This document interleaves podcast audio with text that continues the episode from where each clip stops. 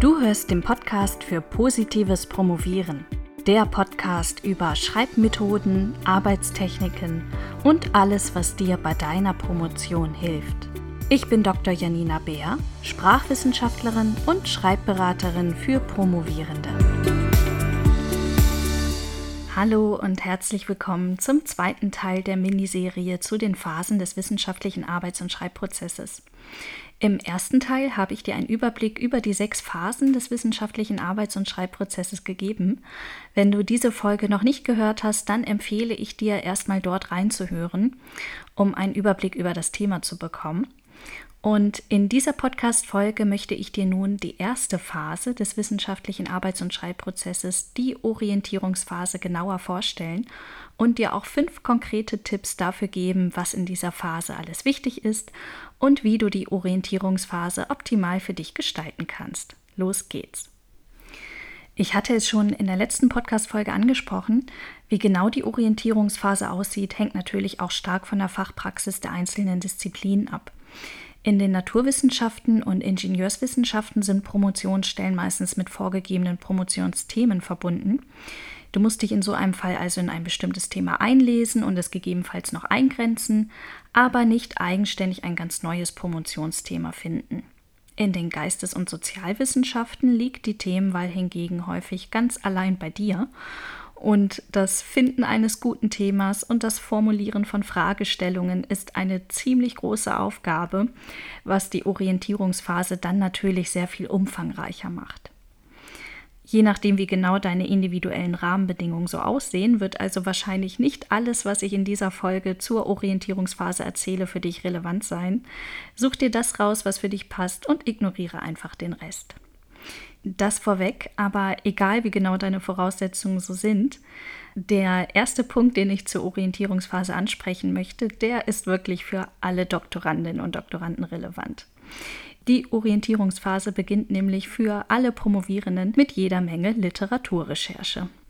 Denn am Anfang steht das Einlesen in den Themenbereich an, zu dem du promovierst entweder das Einlesen in den vorgegebenen Themenbereich oder in einen von dir ausgesuchten Themenbereich, in dem du dann nach deinem spezifischen Promotionsthema suchst.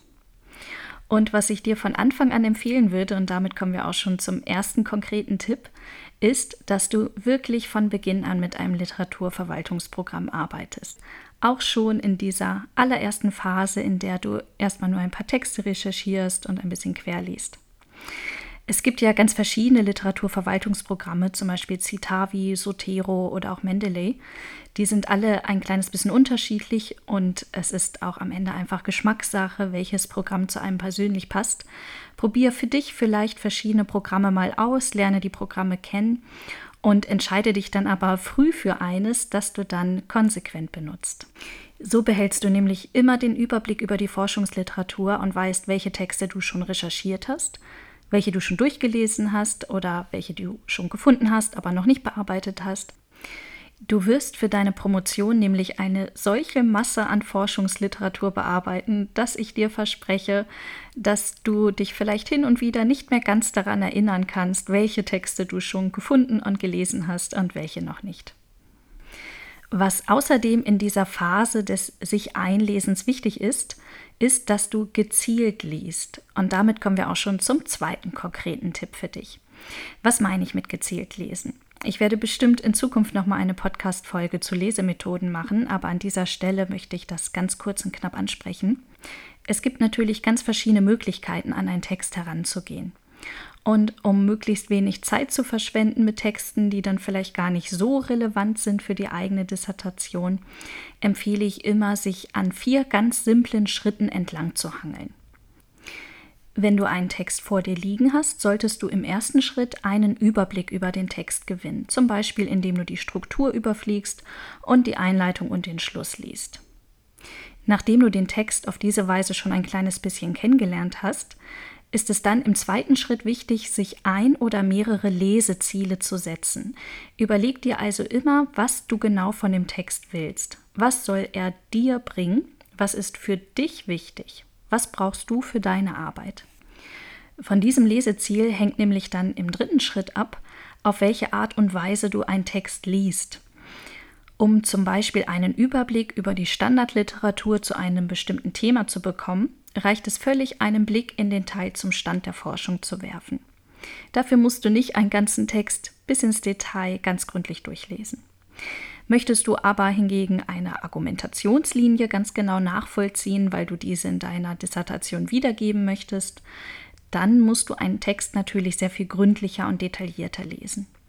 Überleg dir also vor dem Lesen, welche Teile eines Textes du wirklich gründlich und besonders aufmerksam lesen solltest und welche du eventuell nur kurz überfliegen kannst.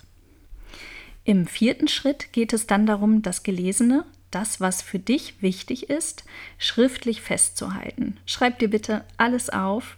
Du kannst dafür zum Beispiel auch dein Literaturverwaltungsprogramm nutzen, wenn du möchtest, oder es aber auch anders aufschreiben. Aber schreib dir bitte alles auf, denn du wirst dir nicht alles merken können. So viel zum Thema Literaturrecherche und sich einlesen in das Thema. Ähm, der nächste Punkt, den ich ansprechen möchte, betrifft vor allem die Promovierenden, die in den Geistes- und Sozialwissenschaften promovieren. Denn für die ist, ich hatte es vorhin ja schon angesprochen, ein großer Teil der Orientierungsphase das Finden und Eingrenzen des Promotionsthemas. Und ich weiß, dass es manchmal gar nicht so leicht ist, ein geeignetes Promotionsthema zu finden. Oder anders gesagt, es ist nicht so leicht einschätzen zu können, ob das Thema, das man sich ausgesucht hat, das einen vielleicht auch brennend interessiert, ob dieses Thema wirklich ein geeignetes Promotionsthema ist. Mein dritter konkreter Tipp für dich lautet aber, Prüfe in dieser Orientierungsphase bitte, ob dein Promotionsthema wirklich zu dir und deiner Doktorarbeit passt, bevor du dich in die weitere Arbeit stürzt. Und weil es eben nicht so einfach ist, das einschätzen zu können, möchte ich dir an dieser Stelle sechs Kriterien mit an die Hand geben, die nach meiner Erfahrung entscheidend dafür sind, ob ein Thema zu dir und deiner Doktorarbeit passt. Diese Kriterien stelle ich dir jetzt vor. Das erste Kriterium ist natürlich dein Interesse. Denn nur ganz wenige Doktorandinnen und Doktoranden schaffen es, eine Doktorarbeit zu einem Thema, das sie eigentlich nicht so richtig interessiert, erfolgreich abzuschließen. Viel leichter geht es, wenn du ein echtes wissenschaftliches Erkenntnisinteresse hast, das dich immer wieder motiviert, dran zu bleiben und deine Forschungsfragen zu beantworten. Das zweite Kriterium ist die Relevanz im Forschungskontext. Dein Thema muss natürlich einen relevanten Erkenntnisgewinn im Forschungskontext ermöglichen. Dein Interesse alleine reicht nicht aus. Auch die wissenschaftliche Community muss natürlich einen Mehrwert in der Bearbeitung deines Themas sehen. Denn mit einer Doktorarbeit weißt du schließlich nach, dass du in der Lage bist, einen eigenständigen Beitrag zur Forschung in deinem Fach zu leisten. Wenn man gerade anfängt zu promovieren und die Forschungslandschaft noch nicht in und auswendig kennt, dann ist es manchmal schwierig, so etwas wie die Relevanz alleine einschätzen zu können. Hier hilft es, in Kontakt mit der Betreuungsperson zu treten und mal nach einer Einschätzung zu fragen. Das dritte Kriterium ist die Spezialisierung. Doktorarbeiten gehen nämlich in die Tiefe und nicht in die Breite. Du erarbeitest keinen weiten Überblick über einen Themenbereich, sondern hochspezialisierte Fragestellungen. Und nach meiner Erfahrung ist es empfehlenswert, mit einem ganz, ganz spezifischen Thema zu beginnen, das einem vielleicht zunächst sogar das Gefühl gibt, dass man damit keine ganze Doktorarbeit füllen kann. Denn ich glaube, du wirst überrascht sein, wie viel es dann doch dazu zu sagen gibt, wenn man wirklich tief in das Thema eintaucht. Das vierte Kriterium für ein für dich und deine Doktorarbeit geeignetes Promotionsthema bezieht sich auf deine Fähigkeiten und Kompetenzen. Es ist zwar völlig normal, dass man sich für die Doktorarbeit mit neuen Inhalten und neuen Forschungsmethoden beschäftigt, trotzdem sollte das Thema zu den eigenen Fähigkeiten und Kompetenzen passen. Beispielsweise sollte jemand, der vielleicht schon seit der Schulzeit eine ganz große Zahlenaversion hat, für seine Dissertation in Soziologie dann eher ein Thema wählen, das mit qualitativen Forschungsmethoden bearbeitet werden kann, statt sich tagtäglich durch Statistik zu quälen. Versuche dich realistisch einzuschätzen, was kannst du dir noch gut für deine Dissertation aneignen und was würde vielleicht zu viel Zeit und zu viel Stress bedeuten. Das fünfte Kriterium sind die Rahmenbedingungen. Genauso wichtig wie die persönlichen Kompetenzen und Fähigkeiten ist es natürlich auch zu beachten, wie deine individuellen Rahmenbedingungen so aussehen. Damit meine ich zum Beispiel deine zeitlichen Möglichkeiten. Wenn du beispielsweise kleine Kinder hast oder neben der Promotion voll berufstätig bist und weißt, dass du deshalb nur eine stark begrenzte Zeit für deine Dissertation aufwenden kannst, dann solltest du eher ein Thema wählen, das du auch realistisch in dieser Zeit bearbeiten kannst. Gerade empirische Untersuchungen verschlingen häufig viel mehr Zeit als zuvor veranschlagt und zuvor gedacht. Und ähm, diese Sachen sollte man dann in solchen Fällen vielleicht nicht zu umfangreich planen. Auch finanzielle Aspekte sollte man natürlich beachten. Also wenn du zum Beispiel ein Thema planst, für das du Feldforschung im Ausland durchführen musst, dann solltest du schon von Beginn an klären, ob sich das überhaupt finanzieren lässt. Genauso ist es mit der Ausstattung, die du eventuell brauchst. Wenn du eine bestimmte Software brauchst oder technisches Equipment, dann solltest du auch schon von Beginn an klären, wie das finanziert wird und wie das alles organisiert werden kann. Auch rechtliche Rahmenbedingungen zählen da rein, also zum Beispiel Datenschutzregeln, wenn du planst, Erhebung in Schulklassen durchzuführen. Diese ganzen Sachen solltest du klären, bevor du ganz viel Zeit und Energie in dein Promotionsthema steckst. Und das letzte Kriterium für ein für dich und deine Doktorarbeit geeignetes Promotionsthema betrifft natürlich die Betreuung denn du brauchst für dein Promotionsvorhaben natürlich eine Betreuung und diese Betreuungsperson muss mit der Wahl deines Themas einverstanden sein und im besten Fall dein Thema richtig gut finden. Denn wenn Doktormütter oder Väter Promotionsthemen selbst total interessant und relevant finden, hat das natürlich auch Auswirkungen auf die Qualität der Betreuung. Deine Betreuungsperson wird dich dann besser und auch mit mehr Energie enthusiastischer beraten können. Sprich dich also gut ab, bevor du ganz viel Zeit in ein Thema investierst, für das du dann vielleicht später nur wenig Zuspruch erhältst. Das waren die sechs Kriterien, die nach meiner Erfahrung entscheidend dafür sind, ob ein Promotionsthema wirklich zu dir und deiner Dissertation passt. Wenn du bei einigen der Punkte Zweifel hast, ob dein Thema sie erfüllt, dann solltest du in der Orientierungsphase dein Thema nochmal etwas nachjustieren, bevor du dann deine ganze Energie in die Doktorarbeit steckst. Was ist sonst noch wichtig in der Orientierungsphase? Jetzt zu Beginn der Promotionszeit ist es nicht nur wichtig, die inhaltliche Basis für deine Dissertation zu schaffen, sondern sich auch Gedanken darüber zu machen, wie deine Arbeitsorganisation so aussehen soll. Und damit komme ich zum vierten konkreten Tipp für die Orientierungsphase. Und der lautet, schaffe dir ein System, mit dem du die Arbeit an deiner Dissertation fest in deinen Alltag integrieren kannst. Wenn du beispielsweise gerade begonnen hast, an einem Lehrstuhl zu arbeiten und vielleicht auch eine Lehrverpflichtung hast, also du schon ganz gut beruflich eingespannt bist, dann lohnt es sich sehr, sich von Beginn an feste Zeiten für die Dissertation in den Kalender zu schreiben. Das gleiche gilt, wenn du extern promovierst und in einem Unternehmen arbeitest, dann plane von Anfang an, zu welchen Zeiten du an deiner Dis arbeiten möchtest und verteidige diese Zeiten. Natürlich kann sich so eine Planung im Laufe der Zeit noch ändern, aber ich möchte dich trotzdem ermutigen, der DIS von Beginn an eine gewisse Priorität einzuräumen. Und das tust du, indem du dir Zeit dafür ganz bewusst frei hältst. Es geht nämlich so, so, so vielen Promovierenden so, und bei mir war es übrigens zu Beginn meiner eigenen Promotionszeit auch so, dass die DIS, die ja nun keine enge Deadline hat, im Trubel des Arbeitsalltags häufig in den Hintergrund rückt und dann teilweise Monate vergehen, ohne dass man richtig vorangekommen ist. Übrigens ist es auch wichtig für Doktorandinnen und Doktoranden, die viel freie Zeit zur Verfügung haben, weil sie beispielsweise mit einem Promotionsstipendium promovieren, sich in dieser Orientierungsphase Gedanken darüber zu machen, wie die eigenen Arbeitszeiten so aussehen sollen, damit man zum Beispiel den Start in den Arbeitstag gut hinbekommt und ihn nicht immer weiter aufschiebt, weil man ja theoretisch den ganzen Tag Zeit hätte und damit man auch abends mit gutem Gewissen Feierabend machen kann und nicht das Gefühl hat, immer noch mehr arbeiten zu müssen. Und nun noch mein fünfter und letzter konkreter Tipp für die Orientierungsphase und der lautet, beginn so früh wie möglich mit dem Schreiben deiner Doktorarbeit. Ja, du hast richtig gehört, schon jetzt.